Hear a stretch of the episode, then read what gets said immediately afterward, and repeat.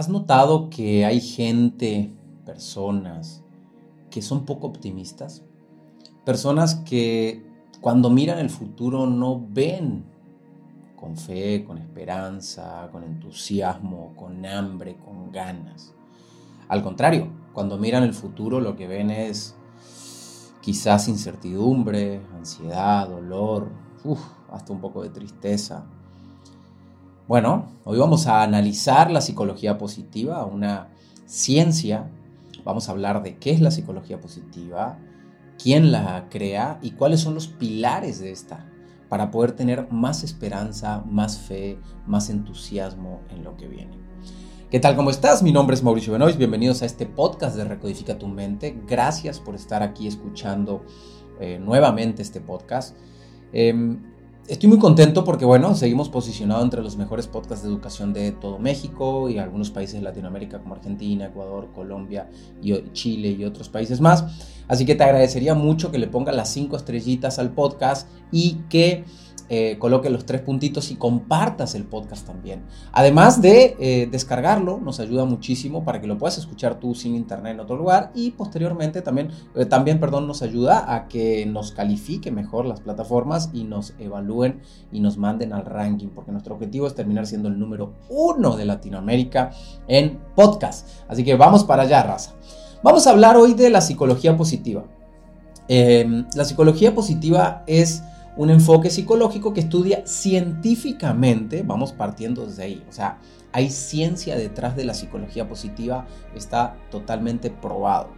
Eh, favorece las fortalezas y virtudes del carácter del ser humano, como el optimismo, la alegría, la inspiración, la motivación y el sentido de humor. Entonces, vamos otra vez, la psicología positiva favorece las fortalezas y virtudes del ser humano, enfocadas en el optimismo, la alegría, la inspiración, la motivación y el sentido del humor, entre otras, para poder desarrollar y potencializar una actitud positiva ante la vida. O sea, el positivismo, lo que busca la psicología positiva es el positivismo. Normalmente la psicología no se enfocaba en estudiar el positivismo. Lo que se buscaba, lo que buscaba la psicología era estudiar los patrones del pasado que afectaban a nuestros dolores del presente eh, y a partir de ahí reconstruir una dialéctica, va a reconstruir una conversación interna, cambiar nuestros químicos cerebrales y empezar a cambiar nuestra actitud hacia el futuro. Pero Seligman, que es el padre de la psicología positiva, eh, no recuerdo el año, pero creo que por ahí del 99 más o menos fue el estudio. Estoy tratando de buscar aquí entre mis apuntes. No, recuerdo, pero bueno, no me hagan caso del año, pero, pero es un estudio más o menos nuevo, tiene poco tiempo en el mercado. Eh, dice, bueno, a ver, la psicología se trata de estudiar lo que pasó. Aquí se trata de generar dinámicas para poder crear una mejor actitud ante la vida. Entonces se pone a hacer estas investigaciones y encontró grandes, grandes respuestas. Em, eh, Seligman creía que la terapia debía ocuparse tanto de las capacidades como de las carencias e interesarse tanto por construir la mejor vida como el reparar la peor. O sea, tenemos que buscar todo, desde construir la mejor vida, que, que es como mirar hacia el futuro y, tener optimismo y reparar también cuestiones ya más profundas cuando hay gente que no, no, sé, sufrió un trauma muy grave, algún abuso, cositas ya que son un poquito más fuertes. Dice, bueno, pues claro, Seligman no está en contra de la psicología tradicional. De hecho, sí, Seligman es psicólogo y él no está nada en contra de la psicología. Simplemente dice, bueno, creo que hay, ejercicios que nos llevan a crear un futuro y hay muchas personas que no necesitan ir hasta atrás al pasado a reconfigurar todo su ser y pueden hacerlo a través de la visualización del futuro. Aunque la psicología positiva también trabaja en el pasado porque es cambiar la perspectiva y la mirada que tenemos del pasado. Entonces Seligman en su libro, eh, en el 2005, saca su libro Seligman, ¿vale? Y eh, se llama La auténtica felicidad. se los recomiendo mucho si lo quieren leer. La auténtica felicidad se llama el libro de Seligman. Obviamente es un libro que tiene formación científica, no es un libro tan sencillo de leer, de hecho es como nuestro libro, el que vamos a sacar ya pronto, en un mes o dos meses más, eh, que tiene formación científica, que se llama La ciencia del logro. Este libro que vamos a sacar es un libro científico donde nosotros descubrimos ciertos fundamentos de por qué hay personas que logran y personas que no logran. La verdad, estoy muy ilusionado con este libro, pronto va a salir, pero lo que quiero decir es que cuando un libro tiene una formación científica no son tan tan sencillos de leer. No lo podemos comparar con libros comerciales como los de Anthony Robbins o como libros comerciales como los de Robin Sharman o libros comerciales como los de, no sé, Osho. Esos son libros comerciales. Estos son libros que tienden a la ciencia, aunque generalmente eh, cuando sacan los libros comerciales los ajustan un poquito a que sean más comerciales y que sean más fáciles de leer. Pero bueno, si lo quieres leer, ahí está, se llama La auténtica felicidad de este Seligman, en el 2005 salió. Entonces, este se basa en tres pilares básicos y vamos a analizar los tres pilares. El primer pilar que analiza Seligman es la satisfacción con el pasado o la sensación de complacencia, realización personal, orgullo y serenidad.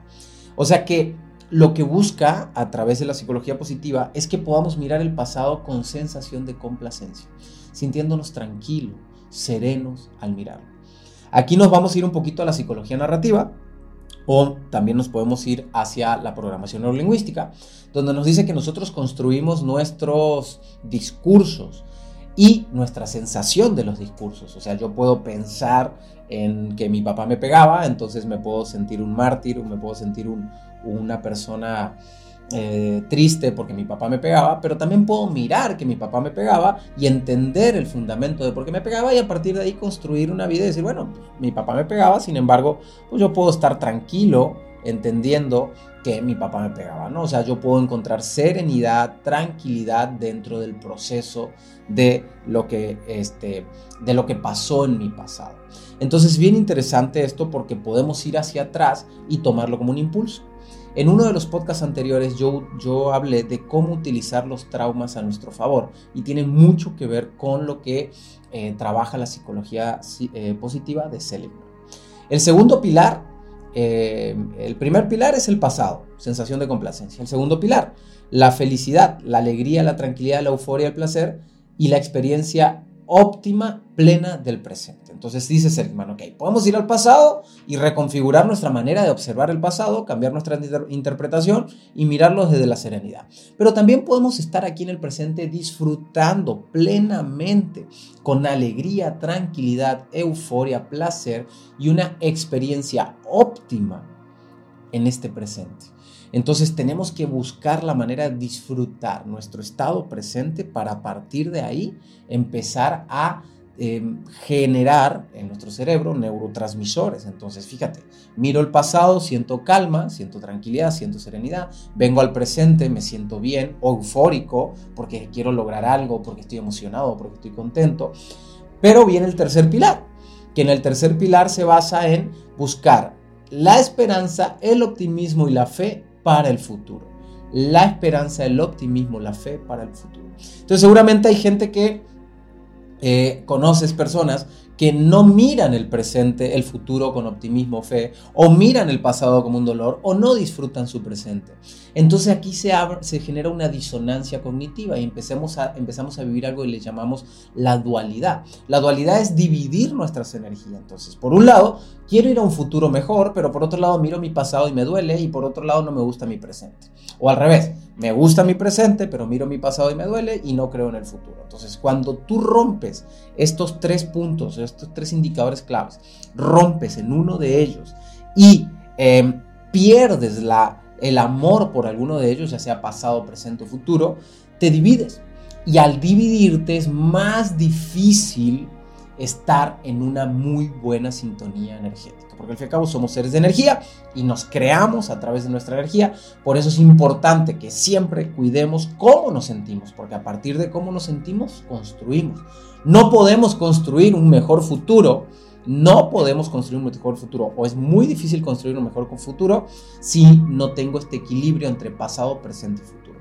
Vamos a ponerlo en, en ejemplos prácticos. Por ejemplo, dices, eh, no, pues yo de repente me desespero, de repente le grito a mis hijos, de repente me frustro, de repente me canso. Claro, te cansas, le gritas a tus hijos, te peleas con tu pareja, eh, te desesperas, tienes ansiedad o no puedes dormir porque hay algo que está en disonancia, hay una dualidad, estás dividido. Una persona dividida es una persona que no puede entregar su 100%. Si yo te, te, hago una división al 50% de tu cuerpo, nada más me puedes entregar el 50% de tu energía. Entonces lo que necesitamos es, es integrar toda la energía de nuestro cuerpo basado en estos tres indicadores claves. Entonces yo no estoy diciendo que a través de estar bien en estos tres indicadores vas a hacerte millonario ni mucho menos, pero lo que sí te puedo decir es que a través de estos tres indicadores, cuando logras sentirte bien, obviamente tu cerebro crea. Imagínate, ¿cómo crea una idea un cerebro deprimido o un cerebro triste?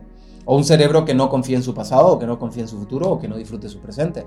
Las ideas que van a venir son ideas absurdas, básicas, sesgadas, eh, son ideas que, que probablemente no te lleven a un lugar o al lugar que estás buscando ir.